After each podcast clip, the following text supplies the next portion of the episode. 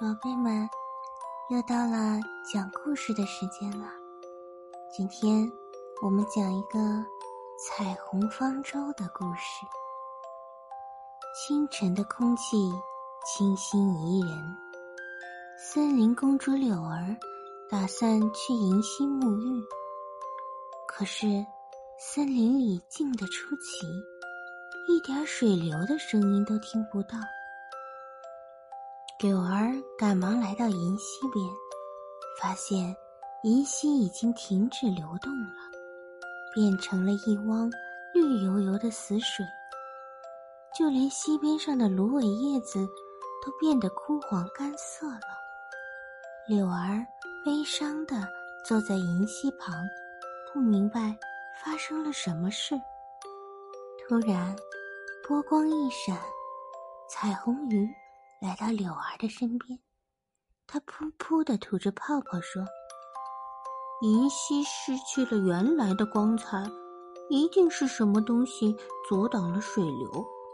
柳儿，请帮助我们拯救池塘和溪水吧，趁现在还来得及。”说完，彩虹鱼虚弱的沉入池水，不见了。柳儿决定。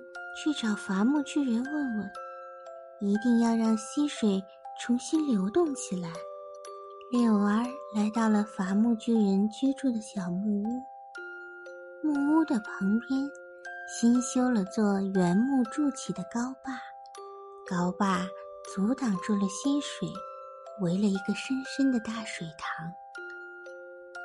嘿，伐木巨人！柳儿高声叫喊。你的大坝阻挡了溪水流到森林里其他地方，你这么做是不对的。银溪都快干了。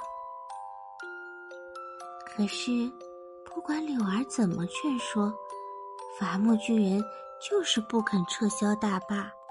回去的路上，柳儿想到了一个好主意，他召集来所有的森林动物，让大家。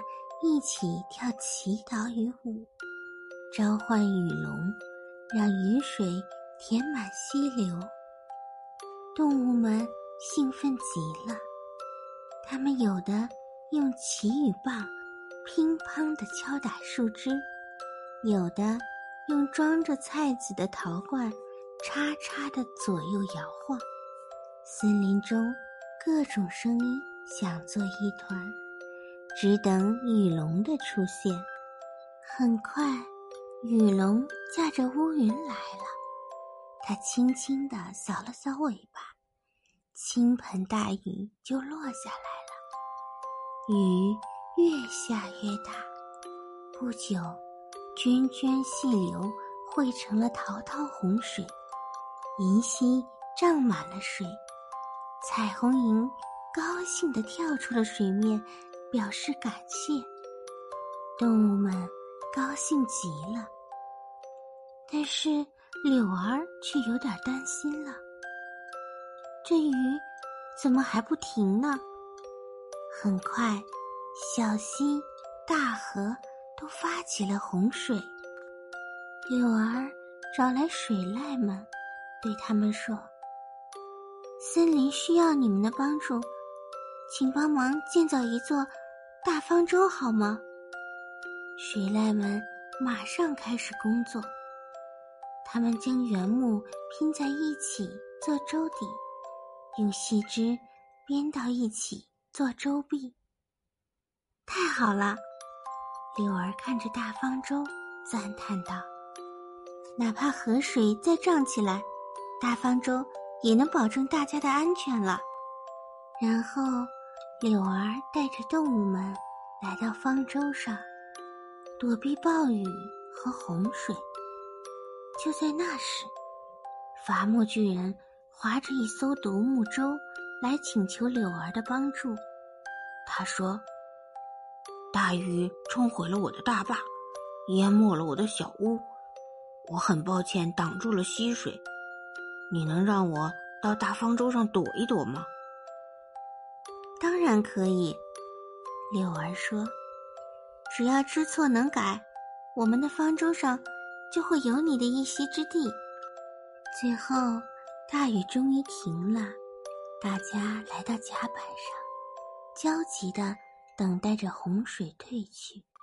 忽然，柳儿高兴的叫起来：“快听！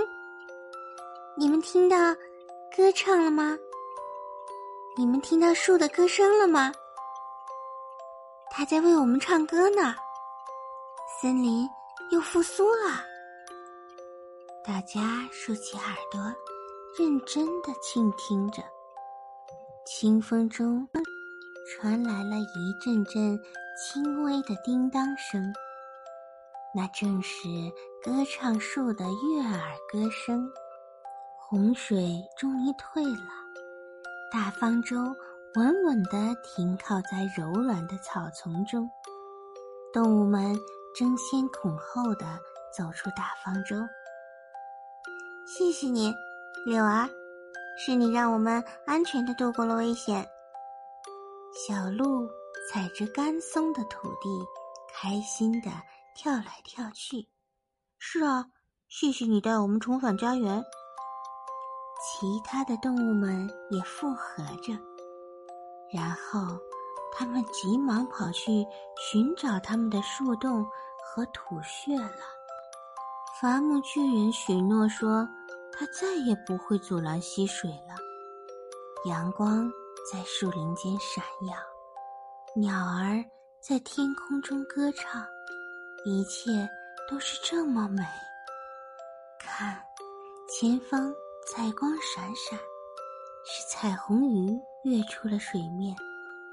它在柳儿和伐木巨人身上洒下钻石般的水滴。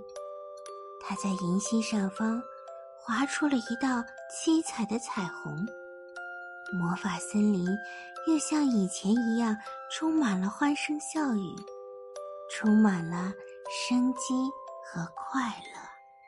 宝贝们，故事讲完了，你们是不是已经进入了甜甜的梦乡呢？